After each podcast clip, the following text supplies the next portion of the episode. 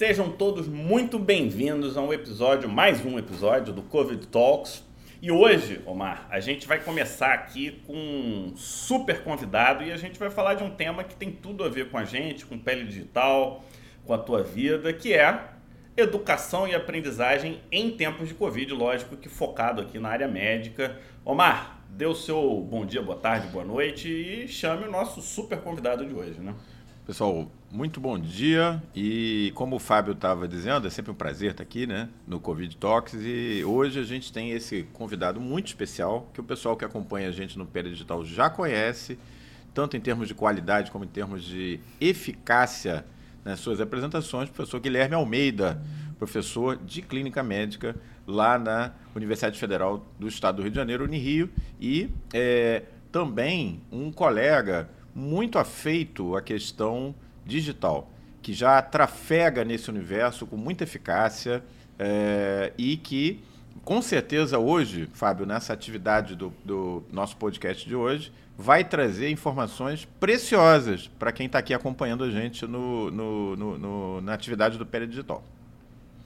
Tudo bem, pessoal? Guilherme, se apresente aqui para gente e vamos lá.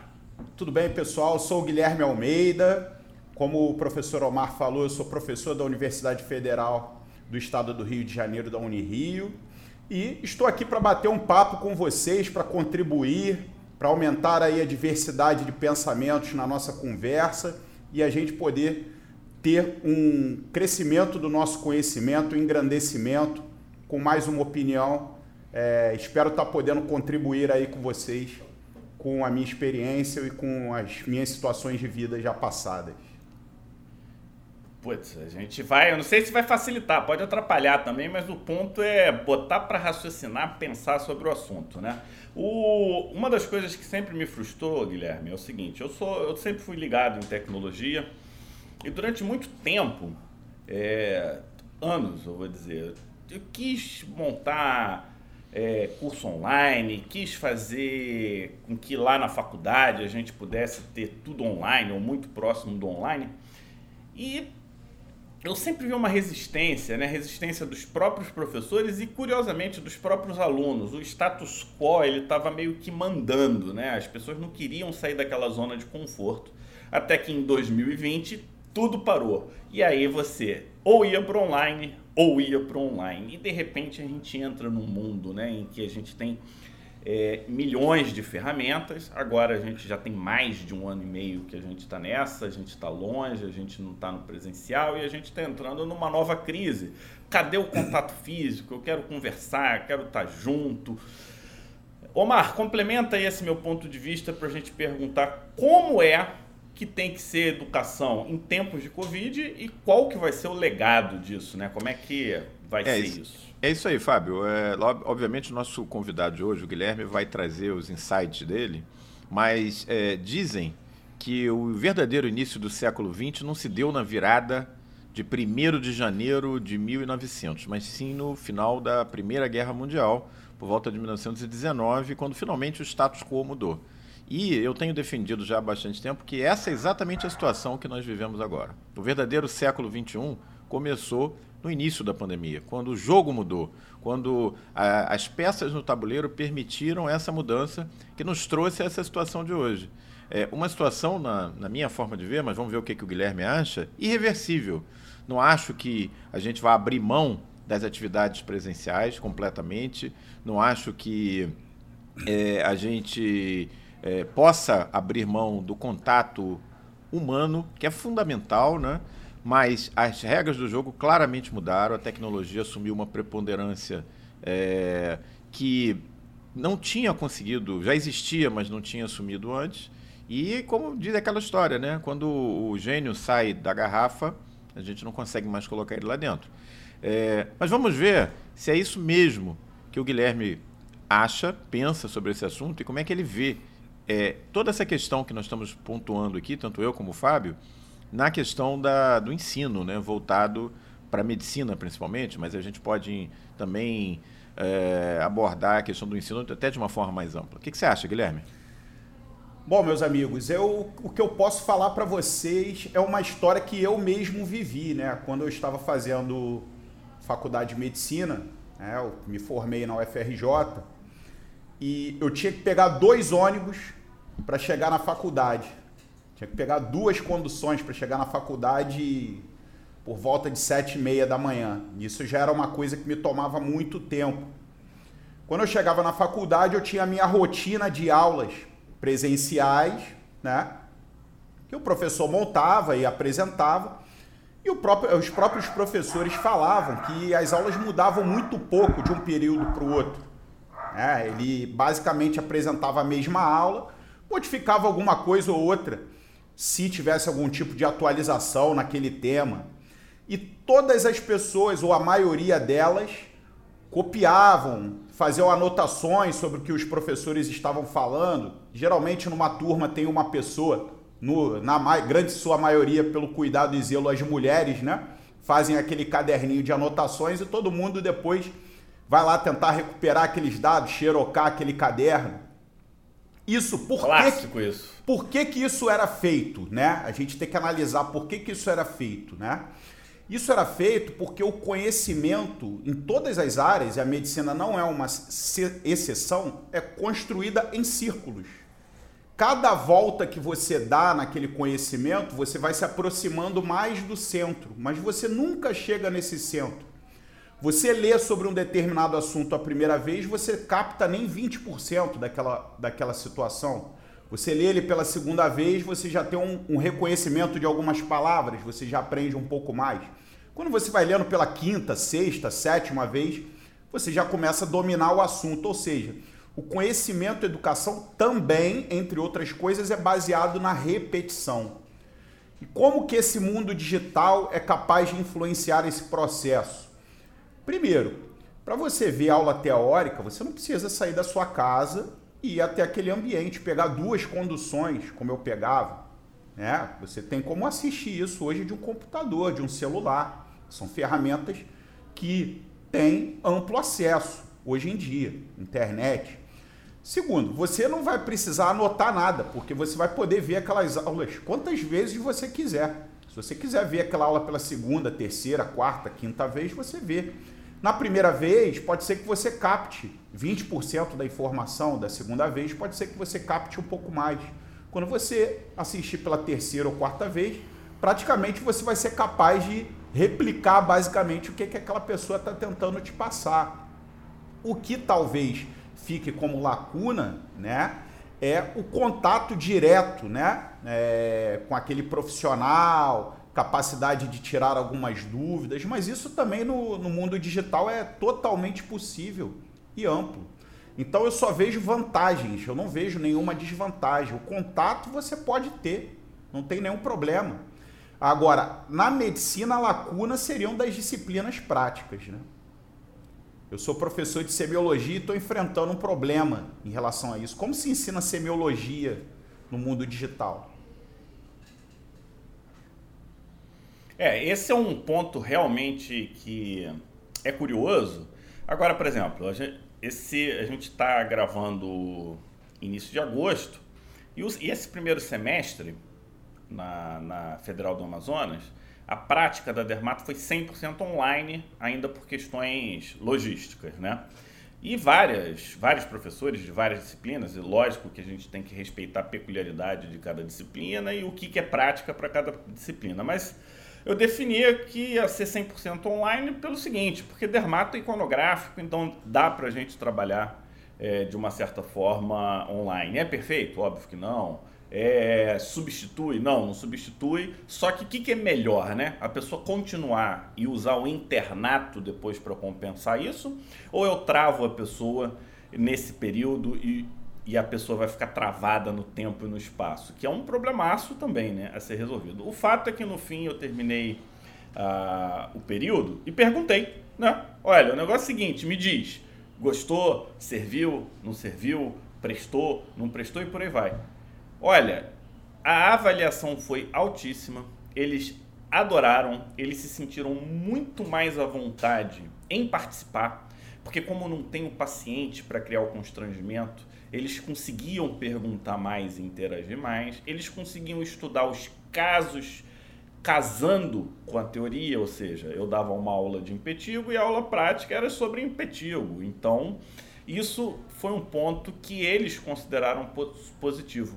Resumindo, na análise, Omar, Guilherme, eles gostaram pra caramba. Então, até na prática, talvez a gente vá, tenha que fazer alguma coisa híbrida, ou seja, não óbvio que a gente tem que examinar, mas não aquele lance de 10 alunos para um paciente. A gente vai fazer, tem que montar uma estratégia diferente. É como eu vejo também, talvez um modelo que ainda não esteja 100% definido, mas eu vejo como também uma das melhores soluções, pelo menos no, na Dermato, que é onde eu tenho mais é, experiência. Né? Posso só acrescentar uma coisa, Fábio? Ah, o que eu Deve. queria acrescentar é o seguinte: até na semiologia, né?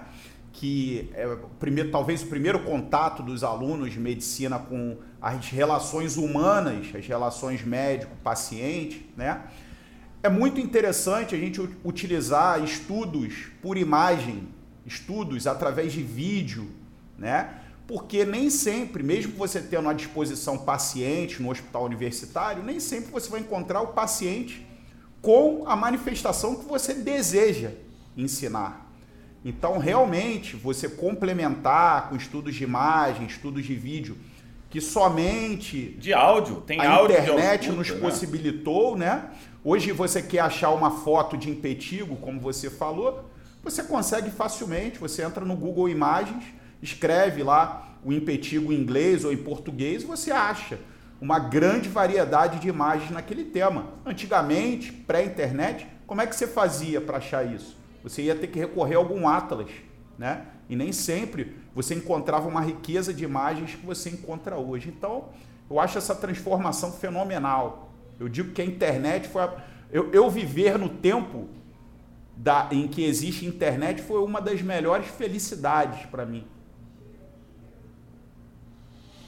É verdade. Agora, uma, um assunto que eu queria levantar com vocês é assim: é, lá na UFRJ, eu tenho hoje uma função na Faculdade de Medicina, na direção de extensão. E uma das coisas que é, foi complicado para a gente quando começou a pandemia em março do ano passado, de 2020, foi que a gente fez esse movimento no sentido de adquirir, por exemplo, o, a possibilidade de ensino de semiologia e da, de anatomia através dessas novas plataformas 3D.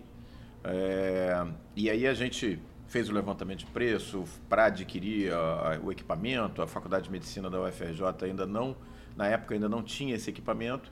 É, acabou sendo muito bom porque foi um avanço, né? Algumas universidades particulares já haviam feito esse investimento, mas não muitas das universidades públicas. Mas curiosamente, Guilherme, o, é, o problema que se seguiu a isso foi de extrema complexidade para resolver, que foi a questão de acessibilidade. Porque o que, que acontece? Quando você tem, na, principalmente no perfil de uma faculdade federal, pública, não só federal, mas pública, é, alunos vindos dos mais diversos é, é, origens né, é, e níveis socioeconômicos, isso se, se é, ampliou muito com a questão das cotas, o que, que aconteceu? Não adianta também você ter um curso de medicina armado com toda a tecnologia se o teu aluno não é capaz de acessar essas informações da sua casa, porque ele não tem uma internet rápida, porque ele não consegue manter é, uma internet é, pré-paga ou, ou pós-paga. Então, é, um dos desafios da universidade nesse ano e meio, e isso eu tenho vivido muito lá dentro da UFJ, tem muita discussão em relação a isso, é também você não adianta é, investimento maciço em tecnologia se você não tem infraestrutura. E aí entra a questão do custo do Brasil, do peso que tem é, a estrutura deficitária do nosso país e as diversas é, é irregularidades né, que a gente tem na população de acesso a, até mesmo à internet. Então, como é que fica essa questão de avanço da tecnologia, de avanço do ensino online, quando na verdade existe essa é, esse desequilíbrio de acesso, que é uma coisa básica, né?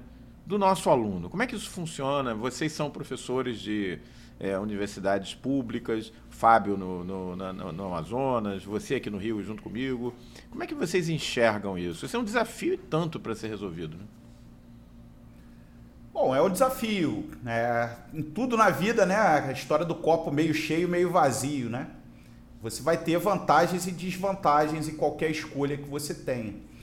Talvez a solução é que as ferramentas que nós tenhamos que utilizar sejam ferramentas que não exijam é, uma grande memória, um grande processamento, que possa ser uma coisa utilitária realmente, possa ser utilizada em qualquer celular de qualquer tipo, básico. Né? Talvez um programa para rodar um, em 3D é, para anatomia seja uma coisa, tecnologicamente falando, muito pesada ainda para ser utilizada por qualquer tipo de aparelhos. Aqui no, no Rio de Janeiro, apesar da, da, da, da distância social, da, da, é, da diversidade social e etc., é, até nas comunidades mesmo, é, Wi-Fi e acesso à internet, ele existe, né? Talvez o pior dessa história aí seria os recursos do aparelho, né? Nem todos os alunos têm um notebook para poder utilizar. Alguns deles tenham que utilizar um aparelho celular. Então, eu acho que antes da gente submeter esses alunos a algum recurso tecnológico, sim, nós tenhamos que avaliar essa acessibilidade e tornar isso mais acessível. É, esse é um possível. tema, Omar, antes de você trazer. Eu, eu acho que tem uma enorme inversão de valores aqui. É, toda essa energia tem que estar antes da pessoa entrar na, numa universidade. Universidade não é para todo mundo. Uma faculdade de medicina não é para todo mundo fazer. Não é acesso amplo e restrito. Eu entendo que a gente tem que dar condições de luta igual para todos, para no fim a pessoa realmente poder escolher da melhor forma e assim ter acesso, né? Essas plataformas e essas coisas 3D, eu já tive, eu já tive experiência de participar. Eu vou te falar a minha opinião, eu acho elas horríveis. É, é uma coisa estanque, você tem muito pouca flexibilidade, você só consegue trabalhar com o que está alimentado dentro do sistema e alguém alimentou para você. O que um aluno precisa é de um bom direcionamento e o e, e, uma sequência, como se fosse um mapa da mina, sabe como é que é? Primeiro você vem aqui, lembra aquelas coisas de gincana, né? Primeiro você pega a flor, aí depois você tem que botar no vaso, e depois você tem que fazer não sei o que. O aluno precisa do direcionamento. Isso pode ser muito barato. Você não precisa de nada caro, é o que o Guilherme estava falando. Basta um Google Docs, um áudio gravado e pronto. Você tem uma estrutura online eficaz. E aí você coloca as quatro imagens do impetigo, Omar, que você considera essa é a típica, essa é, é a difícil e essa aqui é a rara. Pronto, e a pessoa já tem uma, uma sequência e uma seleção baseada num profissional que tem experiência. Então, o, o, o Guilherme, é como eu vejo hoje esse processo. Dentro, a gente quer sair do zero para o último avançado. Não existe isso. É do zero para o um, para o dois, para o três, para o quatro. Para a gente um dia ter um ambiente virtual 3D super legal, né? Realidade aumentada. Agora, isso não é o primeiro passo, isso é o, isso é o avançado. É, é como eu é, vejo.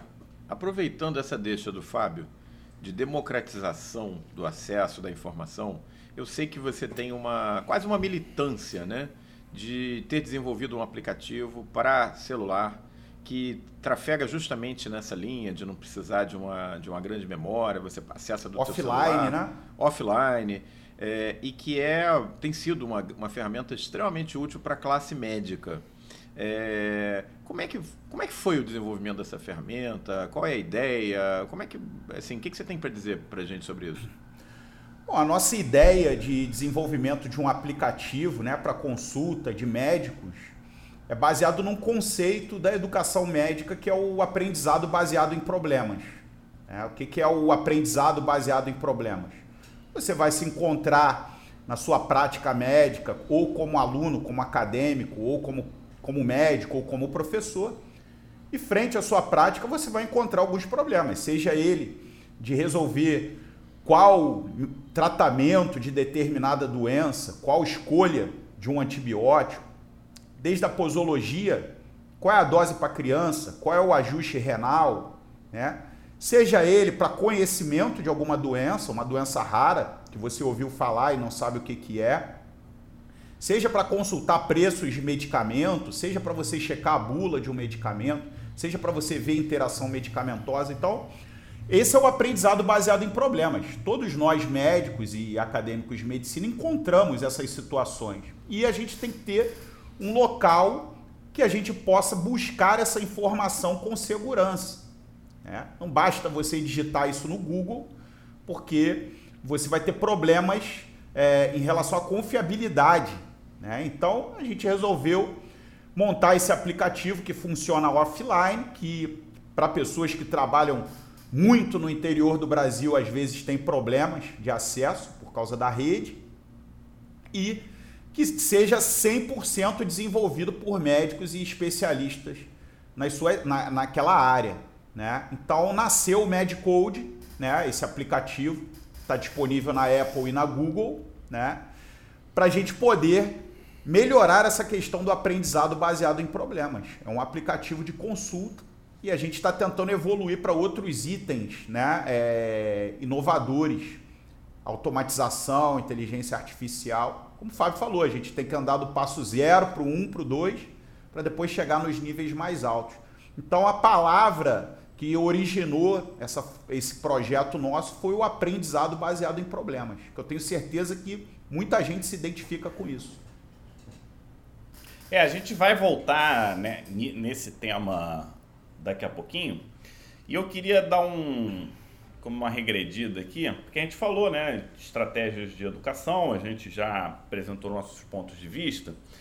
E um, uma coisa que eu sempre falo com com os colegas, a gente estuda para quê como médico, né? Qual que é a, a principal atribuição do médico? Eu vou dizer o meu ponto de vista e aí vocês é, complementam, concordem ou discordem. Para mim, o que diferencia um médico de qualquer profissional de saúde ou da área da biologia humana é a capacidade de dar o diagnóstico, ou seja, tudo está centrado em dar um diagnóstico, ou seja, eu preciso saber se a pessoa tem um problema, o nível do problema, para depois definir tratamento, prognóstico, o que, que eu faço para ajudar. Mas tudo começa para dar um diagnóstico. E para eu poder dar esse diagnóstico, eu tenho que construir uma enormidade de informação para conseguir transformar, né? Porque o que, a gente faz? É um, é um, nós somos uma central de processamento. A pessoa vem com fala, a pessoa vem com sinais, sintomas e a gente processa aquilo tudo para ir construindo esse diagnóstico também em escadinha, né? Diagnóstico provável, sindrômico, até chegar no diagnóstico etiológico preciso do subtipo do, do blá blá blá e aí cada caso é um caso. Então, para mim o que diferencia, né? A gente faz tudo isso para dar um diagnóstico. E para dar esse diagnóstico, a gente precisa tomar algumas decisões: qual pergunta fazer, qual exame pedir, quando internar, quando não internar, porque a gente precisa do paciente vivo para dar o diagnóstico, porque senão você perde a função, né? Vocês concordam com esse meu ponto de vista? Você acha que é para isso mesmo que a gente estuda medicina? Ou a gente estuda só por saber? Como é que é a, na lógica de vocês? Olha, Omar, é, vai lá, você que é o é, mais velho. Eu, eu acho que está certa, perfeito a tua, a tua colocação. É, obviamente que a gente nunca pode generalizar, né, Fábio? Existem os que fazem medicina por diletantismo, por, simplesmente por questões de, de é, enfim. Porra, diletantismo você vai ter que explicar. Isso é mais difícil do que a medicina, pô. Não, é. Tem pessoas que estão ali porque tem questões familiares envolvidas, tem pessoas que não, não vivem a medicina como realmente a gente vive como médico dentro do hospital todo dia.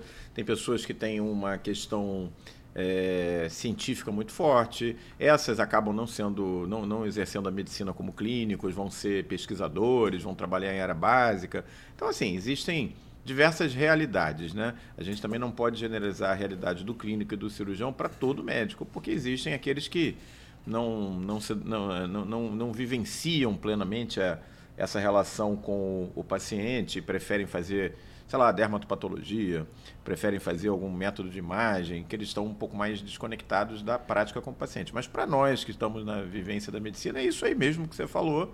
Eu abraço completamente a tua colocação. Eu só acho que a gente é, nem sempre pode generalizar, né?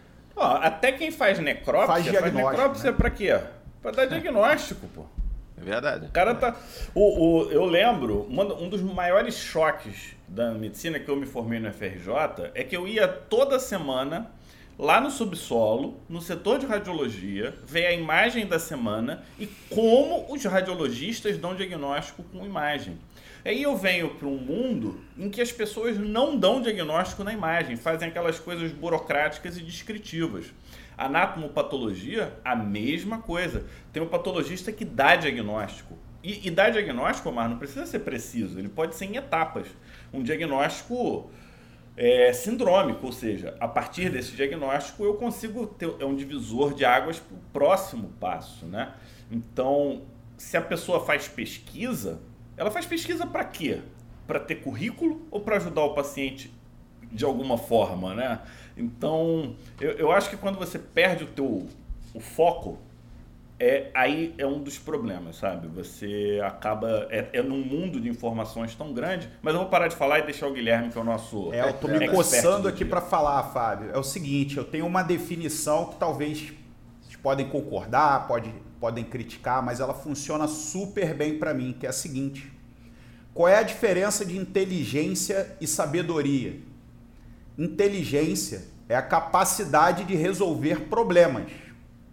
Sabedoria é a capacidade de definir os problemas, o que é problema e o que não é. A inteligência, ela pode ser exercida pela tecnologia, por máquinas. As máquinas são capazes de resolver problemas.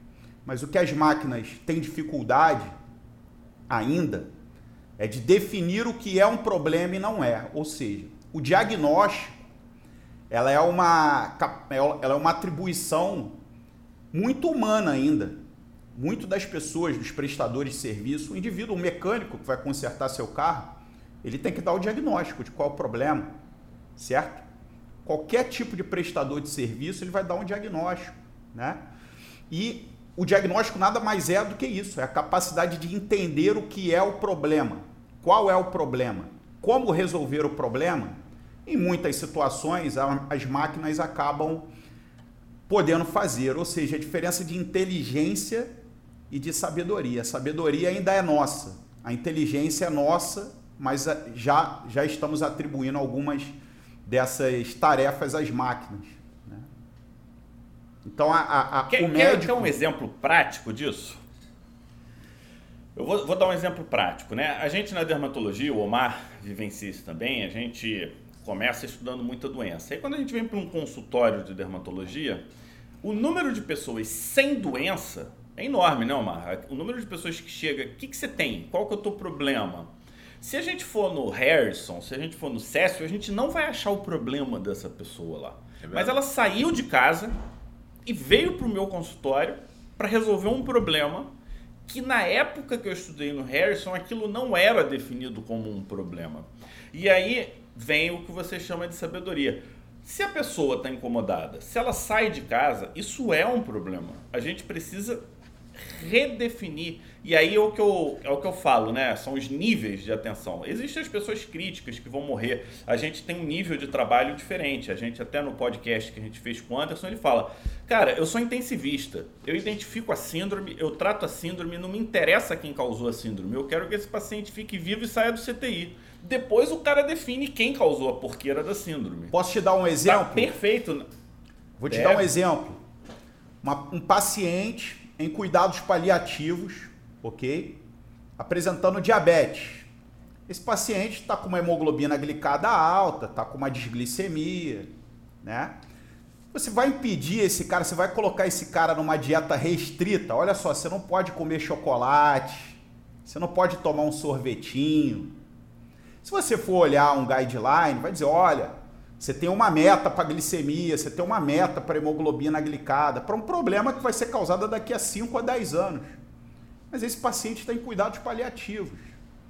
Ou seja, você tem que definir o problema. E a partir dessa definição do problema, né, você vai dar a solução para aquilo. Né? Então, isso é um trabalho que as máquinas, né, o digital ainda não é capaz de fazer. É um trabalho humano, é a sabedoria, como eu falei para você. Então, isso cai até na questão da medicina baseada em evidências. Né? As evidências são para situações específicas. Existe a medicina baseada em preferências, né? que é para outras situações. É exatamente disso aí que a gente está falando. É, é o, é o Guilherme ele tem um ótimo artigo, a gente pode até deixar na descrição aqui do, do nosso podcast, tanto o link do aplicativo dele quanto o link desse artigo, né? O, porque é, é um artigo interessante. Porque o que, que, a gente está falando? A gente está falando tudo isso para você tomar uma decisão, né? Você faz tudo isso para quê, né? Vamos tomar uma decisão. Precisa ser feito algo. Ou nada. É ou, pode, ou precisa ser feito então, nada, gente... dependendo da situação. É, nada é algo, né? Se eu não fizer nada, eu estou fazendo algo. Que é observar. Observação. Volta daqui a X tempo para a gente ver. Ou nem volta, né? Procura o Omar. Qualquer coisa nesse sentido. E a gente usa muitas ferramentas, né, Omar? É, que eu, a gente, hoje, eu digo que a gente é escravo da medicina baseada em evidências. As pessoas nem sabem o que, que significa essa frase, mas evidência é falácia, ou seja, toda evidência gera uma falácia. Então você não tem evidência absoluta, mas hoje a gente está num no mundo de quantas falácias existem, né? São centenas e centenas e a gente é capaz de identificar todas, mas no fim a gente tem que tomar uma decisão com o máximo de certeza possível. E para isso a gente precisa de instrumentos ou não. É isso que eu quero saber de vocês. E você já deu uma arranhada em algumas coisas, mas a gente tem scores, a gente tem ensaios clínicos duplo cego randomizado para ajudar na tua decisão, a gente tem isso tudo é o que alimenta a tal da medicina baseada em evidências, naquele triângulo, que eu não lembro o nome do triângulo, se vocês lembrarem, traz aí. E temos desde da opinião do expert, né? Aquela fase clássica, na minha experiência. Tinha muito antigamente, tinha muito isso, não, Mário? Os grandes professores. Na minha experiência faz assim e dá certo. E hoje em dia a gente tem lá os estudos que pegam o que o cara falou na experiência dele e não funcionou naquele estudo. E como que a gente deve, então, construir a nossa certeza baseada nessa enormidade de instrumentos? Como é que você faz isso na tua prática, Marco? Como é que você define as suas certezas? Então, é, a medicina baseada em evidências, Fábio, ela nasceu na Universidade Canadense no iníciozinho dos anos 90. Eu sou formado em 1990. Então, quando eu saí da faculdade, fui fazer a residência em 91, e que explodiu a medicina baseada em evidências, eu tive aquela sensação, não sei se vocês já viram, de um cachorro de cidade pequena. O cachorro de cidade pequena ele fica ali na moita, né? Quando vem um carro e tal, ele vai e sai latindo, fica querendo morder o carro, papapá, papá. Se o carro parar, ele não sabe o que, que ele vai fazer com o carro, porque o cachorro não vai detonar o carro, não vai furar o pneu do carro. Bom, o tempo passou debaixo da ponte, Guilherme, e é, aquela pirâmide que o Fábio se refere, que é a estratificação do conhecimento, né? traz lá embaixo os estudos individuais, né? aquilo que as pessoas colocam hoje nos grupos de WhatsApp como a verdade, por exemplo, que hidroxicloroquina funciona para tratar a Covid, porque elas tiveram um paciente lá da clínica delas que usou hidroxicloroquina e ele evoluiu bem, isso na verdade, na na, na, na, visão da medicina baseada em evidências, na pirâmide, né, ela é o, o, nível mais baixo, ela é o nível menos valorizado. Né? Muito acima você vai ter as sinopses de estudos, os guidelines, as sínteses, e aí vai subindo, né? É, os sumários, e você tem finalmente os sistemas, aqueles todos é, que vão te levar à tomada de decisões em cima do quê? Em cima é, dos PEIs significativos, em cima das, dos grandes estudos multicêntricos publicados nas revistas importantes internacionais, com peer review. Então, assim, eu procuro trazer isso para a minha prática diária. A gente sabe que dentro dessa estrutura existem alguns vieses, né? Cada um de nós que está aí nas nossas áreas de atuação sabe, por exemplo, que os guidelines tem uma influência, é, acaba que tem, tem uma influência grande da indústria farmacêutica, né? de uma forma mais direta ou menos direta.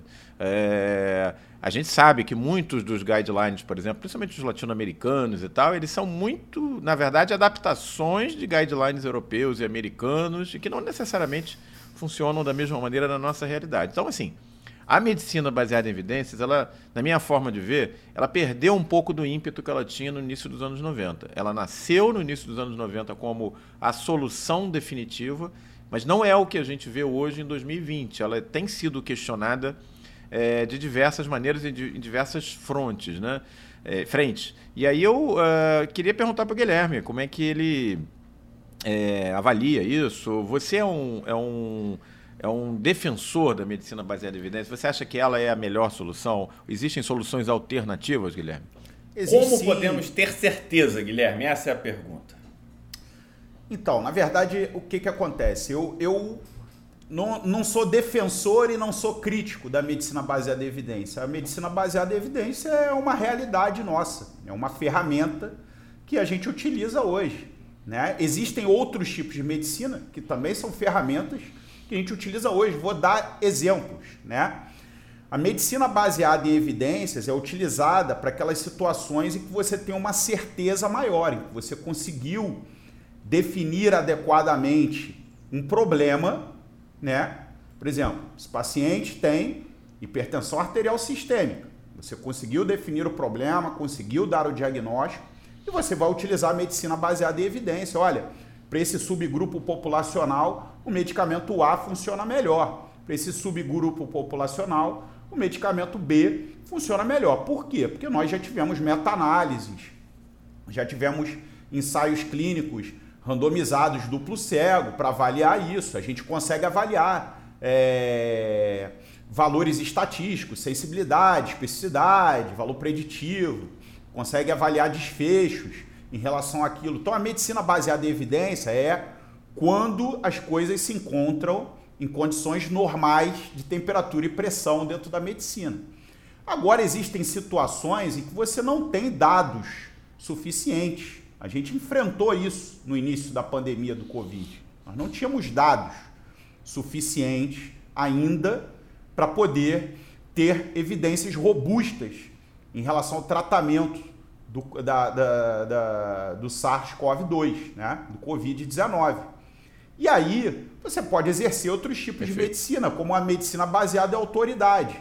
Vão aparecer experts na área. Apareceu o Dr. Fauci falando, Apareceram infectologistas aqui no Brasil falando sem grandes evidências para mostrar. E aí você tem a atribuição médica, você tem é, raciocínios baseados em plausibilidade biológica, raciocínios em fisiopatologia para utilizar. Então, assim, existem outras ferramentas para situações especiais. Como eu falei, cuidados paliativos você usa medicina baseada em preferência. Você chega para a família, você chega para o paciente, olha, o que, que você prefere?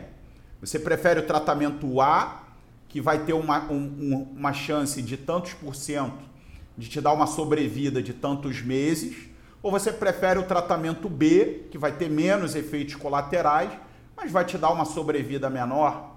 Então, isso vai ser escolhido com base na preferência. Então, três modelos, né, é, só para citar, entre outros, de prática de medicina: medicina baseada em evidências, medicina baseada em autoridade, medicina baseada em preferências, tem sua aplicabilidade em diferentes situações. Então é uma coisa a se pensar.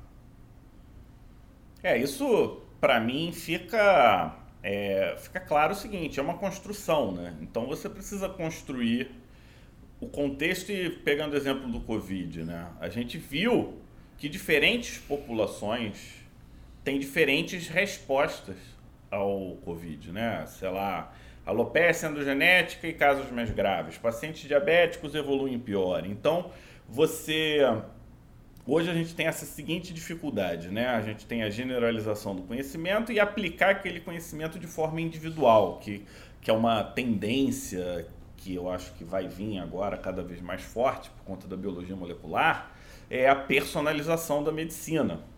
E isso começa a gerar uma confusão, né? Década de 90, medicina baseada em evidência, grandes estudos, grandes N's, respostas absolutas. E aí, de repente, as respostas não são absolutas, a gente começa a ter que estratificar. E aí, à medida que a gente estratifica, a gente perde o poder de evidência, e aí a gente está nesse dilema, e aí a gente tenta construir evidência com estudos imunogenéticos para é, personalizar isso, só que um estudo imunogenético um N é absurdo, então a gente não vai ter um monte de resposta como a gente gostaria. E nesse contexto, Omar, a gente não pode parar de estudar. pelo contrário, né? Nesse contexto, a gente precisa continuar estudando, estudando muito para conseguir entender o que está acontecendo, porque senão a gente nem entende, né? A gente fala sempre aqui, Guilherme, que pior do que perder o bonde é nem saber que ele passou. Né? Ele passou e você nem sabe. Pelo menos você sabe o que está acontecendo, você que está acompanhando a gente aqui no Pele Digital, você tem ideia da, da tendência, do que está acontecendo. E a gente precisa se atualizar, a gente precisa estar tá dentro, como que a gente escolhe, como que a gente estuda, como que você monta hoje a tua estratégia, Omar, de estudo. Você que é um cara que faz 650 mil coisas por segundo, né? É, pro Omar, Guilherme, só tem medicina baseada em autoridade. Porque saiu da boca dele a autoridade, acabou. O pessoal até reescreve os livros porque o Omar falou e ponto final. Ou Como é medicina é baseada em preferência, da minha preferência. É. é verdade. Não, é, é um desafio mesmo, Fábio. A gente tem levantado esse ponto aqui, principalmente em relação à Covid, né? Eu não sei a contagem que o Fábio tem feito. Até um mês e meio atrás eram 140 mil artigos de Covid em. Era 250 por dia. 250 artigos por dia. Bom, é, eu dei uma pequena contribuição que eu publiquei alguns aí. É, enfim, é, é, difícil, né, a gente fazer isso. Eu acho que hoje, com o acesso mais fácil na ponta do dedo à internet, e, e para a Covid ainda tem mais um detalhe, né, pessoal? É, as revistas liberaram acesso aos artigos, né? Então, é, revistas que eram de acesso restrito, a gente estava podendo ler todos os artigos, inclusive New England, Lancet e tal. É, ficou ainda mais complicado, né? Porque às vezes excesso de informação é o desafio, né, Fábio? Porque você precisa ter isso estratificado, você precisa ter isso com uma curadoria. Muito do trabalho, Guilherme, que a gente tem feito aqui no Digital e muito em cima de Covid, né? O, o Digital, ele nasceu por causa da pandemia de Covid e ele tem a Covid como uma das ferramentas impulsionadoras importantes desde o início. Foi a gente procurar, em cima desses milhares de artigos, 250 artigos por dia, fazer essa curadoria. Então, eu acho que o desafio hoje, Fábio, que eu tenho, que eu é, não é tanto o acesso como era quando eu era aluno de medicina. Quando eu era aluno de medicina, gente, eu sou um pouco mais velho que vocês. Pô, era uma dureza, era ir para biblioteca, eu era da UERJ, não tinha nenhuma biblioteca decente, eu tinha que ir para a UFRJ para fazer as pesquisas, né? Encarando o Buzum lá, como o Gui estava comentando. E, e mais já na época de residência, já tinha internet, mas você tinha que ir lá conversar com o bibliotecário para analisar as palavras-chave. Olha que loucura, hoje é um negócio que você faz em um segundo, né? No seu Comute, né? celular. Lembra do É, no Mute, é. E aí, já na época de doutorado, eu consegui dar uma cantada lá na, numa secretária da biblioteca que era simpática, mais novinha e tal, e eu consegui um acesso remoto, que era um negócio assim disputado a tapa, vinha gente na minha casa para esse acesso. Hoje isso mudou. Eu acho que hoje a questão não é tanto acessibilidade, é triagem em cima de tanta informação. Então a dificuldade que eu tenho, Fábio, é, obviamente, me organizar né, para ter o tempo, porque tempo é talvez o ativo mais caro que nós temos hoje com tantas coisas para fazer, gente, eu vou dizer para vocês, eu trabalho de manhã no hospital, de tarde no consultório, às vezes no hospital, de noite tem pele digital, para estudar você fica com menos tempo, então não dá para você encarar 250 artigos por dia, obviamente. Você precisa o quê? De uma curadoria, você precisa de participar de um grupo que possa trazer esse, esse conhecimento devidamente depurado. Mas que grupo é esse? Um grupo de extremistas aí, ideológicos que puxam para o lado direito para o lado esquerdo? Não dá, porque eles vão pegar as informações de Covid e vão fazer o que eles querem a bel prazer. Então você precisa de pessoas que tem, estejam fazendo isso para você sem influência política, inclusive, né, na melhor das intenções. E eu me orgulho de dizer, Fábio, que esse é um trabalho muito bacana que o Pé Digital tem feito em várias áreas, incluindo o Covid e, obviamente, na dermatologia, porque é o nosso DNA de origem, né? Agora, não sei, vamos ver aqui o nosso convidado, o Guilherme, o que, é que ele tem para dizer disso, né? O Guilherme que é super especialista em antibiótico, infecção. Como é que é isso aí para você, Guilherme? É, primeiro eu tenho que dizer que o, a primeira vez que eu vi o trabalho de vocês é, foi a perfeita harmonia da prática e da teoria, né? É justamente isso que você está falando. Você acaba filtrando muito dessa teoria, desses artigos, né? Você passa por, por esse filtro da prática, né? Vocês trabalham, vocês estão no dia a dia, é, vocês lidam com alunos, vocês lidam com pacientes. Então, é o filtro perfeito aí o trabalho que é feito aí no PL Digital em relação a essa situação, né? E a gente precisa disso, nós precisamos disso, né? É, não é só o, o, o, Omar, né? Mas tem também o médico de família que às vezes tem uma rotina de 10 horas é, numa clínica de, de família. Existem os médicos de consultório, que às vezes faz consultório manhã, tarde, fica até tarde, à noite, fica respondendo o paciente, não tem tempo, né? Então, essa curadoria né, que vocês colocaram aí, isso hoje é essencial para a gente. E eu, e eu já tinha enxergado isso, mas ficou mais nítido para mim quando eu vi vocês trabalhando. Então, é, eu super aprovo, eu acho que tem que ser assim mesmo, não precisa ser para médico, o próprio aluno também precisa ter contato com pessoas mais experientes, como o Fábio tinha falado no início do, da nossa conversa, para orientar, para direcionar. Essa talvez seja uma das principais ferramentas digitais que a gente precisa no dia, nos dias de hoje, esse direcionamento. É o. Você sabe que eu, eu gosto muito do conceito. As pessoas falam muito de tempo. Tempo é importante, mas eu entendo que mais importante seria a energia, né? Porque energia no tempo dá uma relação interessante, né? Quanto tempo? É trabalho. Quanta energia? Isso é, é o trabalho. Trabalho. Quanta energia você tem que despender para o quê? E eu, a gente até escreveu uma resenha no, no nosso feed do Instagram. Estudar para quê? Né? Eu lembro que quando eu entrei, é, era assim: você precisa estudar para passar na faculdade. Aí você passa na faculdade. Você precisa estudar para se formar. Aí você se forma. Aí você precisa estudar para passar na prova de residência. Aí você na residência você tem que estudar para passar na prova de título. Aí eu pergunto, cara, eu, eu, eu estudo para ficar cada vez mais preso ou é o contrário? A gente estuda para se libertar. Se libertar no sentido de ter liberdade de raciocínio, capacidade de interpretação, conseguir julgar aquela informação que está chegando para você. E essa não é uma construção fácil, não é uma construção automática, né? É, é nível, é, é nível de intelectualidade que você vai desenvolvendo com o tempo. E quando você faz isso ouvindo o Omar, né? essa última nossa live, Omar, foi, foi muito legal quando a gente fala, a gente estava falando de parvovírus, Guilherme. Aí eu, aí eu falei, o parvovírus B19 é um eritroparvovírus. Aí eu perguntei do Omar, imagina então qual célula é infectada pelo parvovírus. A primeira coisa que o Omar responde fala, ó, hemácia não tem núcleo, então não é hemácia. Ele, olha, eu vou depurar o raciocínio dele. Ele sabe que vírus depende de maquinaria celular para sobreviver. Ele não tem maquinaria própria. E aí eu estou dizendo que é um eritrovírus, ele fala, cara, mas não pode ser hemácia, porque hemácia não tem maquinaria. E, esse vírus já morreria no início do seu processo. Aí a gente conversou e viu que eram células progenitoras, eritroblastos, que ainda a hemácia um dia teve núcleo. É, exatamente. Mas você vê, esse raciocínio que foi automático, ele foi automático por quê? Porque ele sabe o que é uma hemácia, ele sabe o que é um vírus, ele sabe como um vírus funciona, ele sabe o que significa a palavra éritro.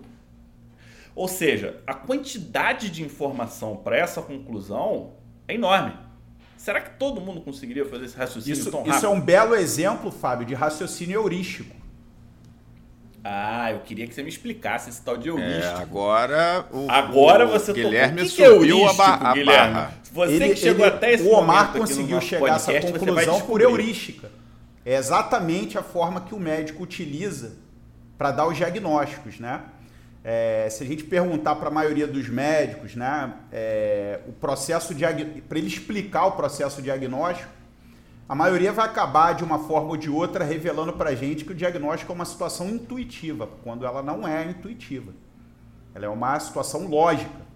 Todas essas situações lógicas têm técnicas, inclusive pode ser treinadas, tá?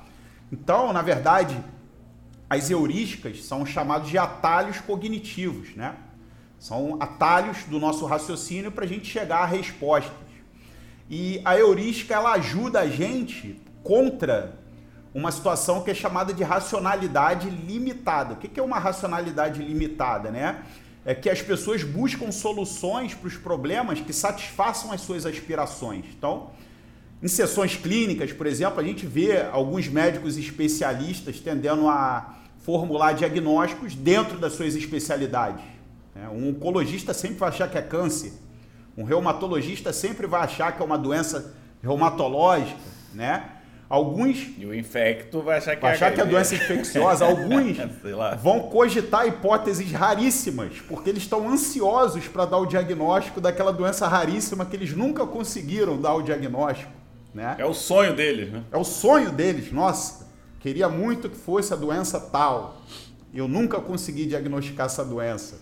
Então, a gente vê que é, o processo diagnóstico ele envolve situações humanas, das aspirações humanas.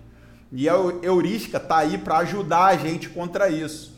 Então, um exemplo é a heurística de ancoragem, né? que ajuda para você tomar uma decisão rápida. Né? Então, por exemplo, quando alguém chega numa emergência e fala assim, doutor, estou com febre, estou com tosse e está saindo catarro da minha tosse. Automaticamente, você pensou em quê? Um pode ter pensado em pneumonia, outro pode ter pensado em sinusite, né? Porque você cria uma ancoragem, febre, mais tosse, mais secreção, é doença da árvore respiratória. Mas podem ter outras, outras situações. O indivíduo pode ter um câncer de pulmão e ter essa, essas alterações. Então, é um exemplo de heurística de ancoragem, um exemplo de heurística de representatividade. Quantos pacientes você viu que tinham febre, tosse, catarro e que eram pneumonia? Quantos pacientes você viu que eram febre, tosse, catarro e eram sinusite? Mas quantos pacientes você viu que eram febre, tosse, catarro e era câncer de pulmão? É. Que o William Osler falava, quando você ouvir sons de cascos atrás de você, pense sempre que é um cavalo, nunca que é uma zebra. Né? Então essa é a heurística de representatividade. Existem outros tipos de, de heurísticas, né? Então, é, é, a forma que a gente tem como pensar, são as associações, né? Que a gente faz. É justamente isso que o Omar utilizou. O método heurístico, para chegar nessa, nessa resposta brilhante. E isso, isso, Omar, me lembra o seguinte. Vamos pegar um exemplo, assim, que eu acho que fica fácil, né? O cara, um, um músico. O cara toca baixo, toca guitarra ou toca violão clássico. Ele estuda, ele estuda técnica, faz a técnica. Ele olha e observa grandes músicos tocando por conta do estilo, a estilística. E chega uma hora, chega um nível, né? No início o cara fica olhando para o instrumento, onde é que tá o dedo, tudo travado. E com o tempo ele nem precisa olhar mais, ele já faz, já tá tudo na memória. Isso foi o que? Prática, execução olhando outros, né? Referência, né? O que, que é um cara bom? O que, que é um cara top? O que, que é um cara que está lá em cima? Então, isso tudo ajuda a construir o teu direcionamento, né? Então, você já sabe, você precisa dar um diagnóstico. Você já sabe que para dar o diagnóstico você precisa de uma quantidade X de conhecimento, né? É, e esse conhecimento ele precisa ser contextualizado. Daí, Guilherme, que nasceu a comunidade infecciosa. E daí que nasceu o curso de, infec... é, de imunodermatologia. Por quê? Porque eu e o Omar a gente viu o seguinte: com a infecto mais imuno, você aborda toda a medicina de forma contextualizada. Você aborda toda a medicina de forma definida. Só fui interrompido aqui é, a gente consegue fazer isso de forma contextualizada. Então, por exemplo, quando eu falo de parvovírus, eu estou falando de eritropoiese, eu estou falando de várias coisas envolvidas que não é só a infectologia, entendeu? Quando eu falo de imuno, não é só imuno. Por isso que a gente entende hoje que a comunidade infecciosa e o curso de imunodermatologia ajuda você a ser médico. E um segundo ponto, que aí eu quero ver se vocês concordam, é eu preciso guardar minha mente para as coisas importantes. Então, por exemplo, qual é a dose do remédio tal? Qual que é a terceira opção terapêutica da sífilis? Eu preciso saber isso de cor? Ou basta eu entrar num Medcode e olhar sífilis, tratamento. Tá lá, primeira opção. Sífilis, tratamento de gestante. Eu tenho que saber isso de cor ou eu basta eu saber que isso é uma sífilis e que a mulher está gestante? Qual que é o qual qual que é a minha prioridade? É essa que é a pergunta. A tua prioridade qual é, Omar? Diagnosticar sífilis, identificar que a pessoa está grávida ou saber a terceira opção de tratamento para grávida? Ou saber de cor como é, dessensibilizar uma penicilina, sendo que isso está escrito? É só ir lá. Tá, você tá sem áudio, Omar. Você desligou aí o teu. É, essa, é, meu cachorro tava latindo. É, essa eu vou aproveitar o ouro olímpico é, do Brasil hoje. Vou cruzar de primeira para o nosso centroavante rompedor, Guilherme Almeida, o CEO do MedCode. O que, que você acha, Guilherme? Precisa saber tudo de cabeça ou isso está no acesso na ponta dos dedos? Não, foi o que eu falei anteriormente, né? Nós precisamos desenvolver a nossa sabedoria, nós precisamos desenvolver a nossa capacidade de definir os problemas. É uma mulher com sífilis, gestante, você define um problema. A inteligência, a capacidade de resolver problemas, você pode ter por sua prática, você está super acostumado a lidar com aquela situação, ou não. Ou você tem a inteligência artificial hoje, né? que vai te dizer o que, que você tem que fazer. A parte nobre, né? É, o miolo ali do, do, do, do, do da, da carne nobre da nossa prática é o diagnóstico e é a nossa sabedoria em definir problemas. Então você tem sim como acessar um aplicativo para ver a primeira, segunda, terceira opção, se tem alergia, se não tem alergia, o que, que você faz, qual a posologia, qual o ajuste renal, se tem interação medicamentosa com algum outro medicamento que aquela pessoa porventura use. Eu vou te falar com o volume de conhecimento que existe hoje na medicina, é impossível você saber todas as interações medicamentosas, todas as é desnecessário. posológicos. É mais do que impossível, é escalas, né? desnecessário. Né? Certo? Todas as escalas de avaliação. E remetendo aquele, aquele, aquela, aquele, aquela informação que eu dei anteriormente das heurísticas para o diagnóstico, né? hoje sim as máquinas são capazes de nos auxiliar nos diagnósticos da seguinte forma você tem os scores. Você tem aquele indivíduo que tem febre, tosse, escarra amarelado. Você pode criar um score e colocar lá a presença desses dados, ele vai te dizer quantos por cento de probabilidade de ser pneumonia, quantos por cento de probabilidade de ser uma outra doença, né? Todo esse tipo de situação, né, é, existe. A incerteza sempre está lá né? Você é, vai dar um diagnóstico, mas você sempre tem uma carta que está na manga. Olha, eu dei esse diagnóstico, mas se vou iniciar o tratamento, mas se esse tratamento não fluir bem, eu tenho uma alternativa aqui. Eu vou tentar ampliar o espectro do meu tratamento, vou tentar fazer um exame diagnóstico mais específico. Então essa é a nossa dinâmica, homem-máquina, né? O médico e o aplicativo. A dinâmica é essa. A inteligência e a informação consolidada, o apoio à memória. Então, o meu trabalho com o MedCode é baseado nisso, né? É, o aplicativo MedCode é baseado nesse tipo de situação. Show de bola. E isso para você, Omar, parece fome com vontade de comer?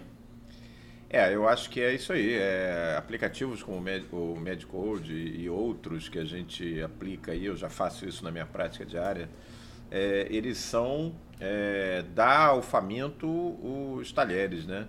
Quer dizer, a comida está ali, você precisa da ferramenta para poder ingerir, né? Destrinchar e digerir rapidamente. Então, é, eu acho que esse é o lado brilhante né, da tecnologia. Existe o lado é, que nos preocupa, viu, Guilherme? Porque, por exemplo, a nossa especialidade, né, dermatologia, que é uma especialidade muito voltada para o diagnóstico é, iconográfico, visual, ela tem sido amplamente impactada pela chegada da inteligência artificial e da tecnologia como um todo. Outras especialidades com perfil similar, elas, por exemplo, a, patologia, por exemplo, a radiologia, elas também têm sido é, impactadas numa primeira onda. Mas na verdade esse impacto vai vir para toda a medicina e para toda, todas as áreas do conhecimento. Né? Mas nós temos sido impactados num, num primeiro momento. Então, é, essa discussão que nós estávamos tendo, ela é o lado brilhante da coisa. Existe também aquele lado não tão não é que não seja tão não tão brilhante. Eu acho que o médico hoje ele é, ele está num dilema.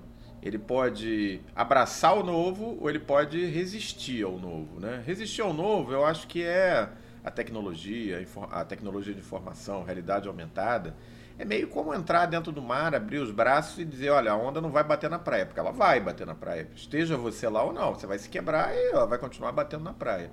Então, a minha sugestão aos alunos que vêm me procurar, pessoas que vêm me perguntar abordando esse assunto, Guilherme, é assim: é, é melhor você surfar a onda do que você é, ficar tentando é, bloquear uma coisa que é imbloqueável. Agora, gera um pouco de insegurança, gera um pouco de insegurança, principalmente para as especialidades que estão na primeira linha de frente, que estão sendo impactadas, como a dermatologia, como essas outras que eu citei. É, agora, a capacidade do cérebro humano, na minha forma de ver, ela é extremamente ampliada com essas com esses apoios, né? São quase isso funciona quase como órteses e próteses cerebrais, né? Eu gosto de pensar dessa maneira, assim como você tem órteses e próteses que corrigem a arcada dentária, corrigem um membro fraturado, corrigem um, uma colostomia, né, que você coloca ali quando a pessoa está operada e que dá sobrevida ao paciente com qualidade. Eu acho que essas novas tecnologias funcionam guardada a mesma proporção da mesma maneira, só que para o cérebro, né? Elas ampliam o que a gente pode fazer. São apoios, né? Não são os determinantes, né? Exatamente. São sistemas de apoio exatamente, às decisões, exatamente. mas quem toma a decisão somos nós. É, e, e, e, assim, é aquilo que você foi muito feliz quando você comentou. Quando você treina o teu residente e apresenta para ele, olha, se você, na sessão clínica, a gente faz muito isso. Olha, se você tem essa paciente do sexo feminino, ela tem fotofobia, ela foi fotossensibilidade. Ela tem uma faixa etária aí entre os 19 e os 40 anos. Ela tem dor articular, rigidez matinal. Você vai seguindo a linha de raciocínio e assim, pode ser outra coisa? Pode, mas a grande chance é que seja uma colagenose, um lúpus, uma artrite reumatoide e tal. Então, na verdade, o que, que você está ensinando para o teu residente, para o teu aluno de medicina? Nada mais é do que um algoritmo, né? É, esse algoritmo, ele, para quem tem a experiência, né, como a gente tem na prática diária, você não pensa nele. Ele acontece automaticamente no seu cérebro. Então, você tem a impressão em alguns momentos de que foi intuição, quando na verdade não foi. Foi treinamento ao longo dos anos. Agora, obviamente, existe sim, Fábio, aquele momento mágico, aquele insight que você matura durante os anos, é como aquela caçarola que você prepara, você faz igual todo ano, mas um belo dia ela sai melhor do que os outros dias. É aquele diagnóstico único, brilhante que você faz de vez em quando e que vem do fundo do seu cérebro ali, você não sabe bem de onde veio. Eu acho que é aí que essa realidade aumentada, né, de ensino, ela pode essa horta, essa prótese, ela pode nos levar muito mais adiante. Pelo menos é como eu gosto de ver o assunto, né? É, esse tipo de insight só, só acontece com quem está preparado, né? Não vai Verdade. acontecer com. Você não diagnostica, Se você não, tá você não conhece. Você nunca vai fazer é. a caçarola. Exatamente. É, exatamente. O cara tropeça na cozinha e tá pronta, né, o prato. Não, não, não é assim que vai funcionar. E em cima disso tudo, Omar, eu queria dar assim uma super ótima mega notícia que é Opa. tem sido um o, vários colegas que são membros da comunidade, que já gostam da nossa forma de conversar medicina, eles gostariam de uma coisa um pouco mais prática e pragmática, né? Como é que trata, como é que faz, como é que... É. E no, isso nunca foi a proposta do Pele Digital, né? Trazer, ensinar você em, em, blá blá blá, porque a gente quer uma coisa mais intelectualizada, bater papo, conversar, de forma a construir um raciocínio médico melhor. Então, quando o Guilherme veio com a proposta do Medcode e a gente se conheceu e conversou, falou, cara, um nasceu pro outro, é como se fosse, né? É, marido e mulher. Um vai lá, lógico que pele digital é o marido tal, tô, tô brincando. O, o ponto aqui é o seguinte: a pessoa tá lá, ela tá lá na nossa discussão de parvovírulo B19. Aí ela quer saber como é que trata. Tá lá, Medcode, tá. Então a gente fez o quê? Uma parceria. Então, a partir de uma data que a gente vai anunciar, que eu não sei qual, qual vai ser, a gente, quem for da comunidade infecciosa, já é MedCode versão full, é isso, Guilherme? Como é que vai, vai funcionar? Exatamente. Quem for é, assinante aí do PL Digital vai ter acesso pleno aí, aberto, 100% do nosso aplicativo. Pronto, e aí vai poder é se beneficiar demais, dos dois demais. lados, da sabedoria do pele digital e da inteligência do Medcode. E, e, cara, o ganho é absurdo, né? Porque quando você tá diante de um caso e pergunta como eu trato e lê o tratamento, você sabe o que, que acaba acontecendo, Guilherme? Você lembra depois como é que trata. Você não ficou naquele coisa de estudar para passar na prova e lembrar a resposta. Simplesmente você lembra, porque você leu contextualizou, Repetiu. escreveu no receituário, repetiu, e aí você chegou X tempo depois, reviu tua receita, viu que funcionou. Olha que isso é Isso é educação, isso é a verdadeira né? educação Isso médica. é fantástico. Show de bola. Eu acho que assim, é, se cresce, é, são parceiros é, que se respeitam e se apoiam mutuamente. Eu só, só, só posso dizer que eu já estou ansioso pelo meu acesso no Medcode e com certeza vai me libertar o raciocínio aqui, a memória, para outras coisas, né?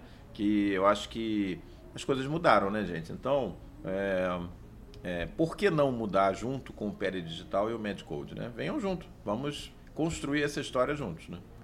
Então já pode dar o seu tchau, Omar. A gente vai terminar esse assunto, esse papo super bom. É, eu vou terminar minha participação dizendo o seguinte: e ainda tem uma super vantagem. Você que está aqui na comunidade, você tem acesso a mim ou ao Omar. Vocês podem fazer solicitações do tipo: ah, eu queria que vocês falassem sobre isso, fizessem isso ou aquilo. E isso acontece com o Medcode. Se tiver faltando alguma coisa que você identificou, algum ponto cego, alguma coisa que você queira melhorar, você tem acesso ao Guilherme, porque ele vai fazer parte, ele já é parte da comunidade infecciosa. No próprio então você pode aplicativo- comunicar direto com ele. No próprio Guilherme, aplicativo tem um canal para vocês sugerirem conteúdo. Exatamente. Ou dentro da real. comunidade você fala direto com o Guilherme. Guilherme, eu vi isso aqui, queria, eu queria alguma coisa diferente. Então, isso você não vai ter num up-to-date da vida. Você não vai ter nesses, é, vamos dizer, outras ferramentas que são muito boas, mas você não tem acesso às pessoas, né? E eles não são brasileiros como nós. E aqui o foco é Brasil, medicina brasileira. Então, essa é minha participação. Estou muito feliz. O assunto foi é muito atual, é realidade. A gente sabe que vai melhorar muito no futuro a gente vai voltar é, com novidades nesse sentido, não tenho a menor dúvida. E estou muito feliz, Omar, de saber que a gente vai conseguir dar esse upgrade com um produto 100% nacional também, que é colega nosso, estuda junto, rala, a gente fica se falando, não, vamos fazer assim, assado. Então é ralação o tempo inteiro, mas porque a gente gosta, não é porque a gente é obrigado. Essa é que é a diferença. Verdade, a gente, como é que é de, é de prática no nosso podcast, a última palavra vai ser do Guilherme, né? Nosso convidado de hoje, que já é aqui parceiro, parceiríssimo do Pé Digital. E é isso aí, gente. Imagina como vai funcionar a sua vida prática, médica, se no teu celular, no, no screen do teu celular, na tela do celular, você tem os dois aplicativos lado a lado. O aplicativo do Pé Digital e o aplicativo do Medcode. Você está lá vendo com a gente as aulas, você está vendo lá o conteúdo que a gente está gerando, você quer aprofundar um determinado ponto de tratamento, de rea- rea- reação adversa, de acessar alguma tabela, ver algum efeito colateral, alguma interação medicamentosa, basta você fecha ali, abre o Medcode, está tudo na ponta do seu dedo. Pois é, essa é a ideia, é, trazer o que tem de melhor para você dentro da medicina na ponta do seu dedo, com é, profissionais experimentados e vivenciados na nossa realidade. Então, Guilherme, é contigo, cara. A bola tá cruzada, marca o gol aí.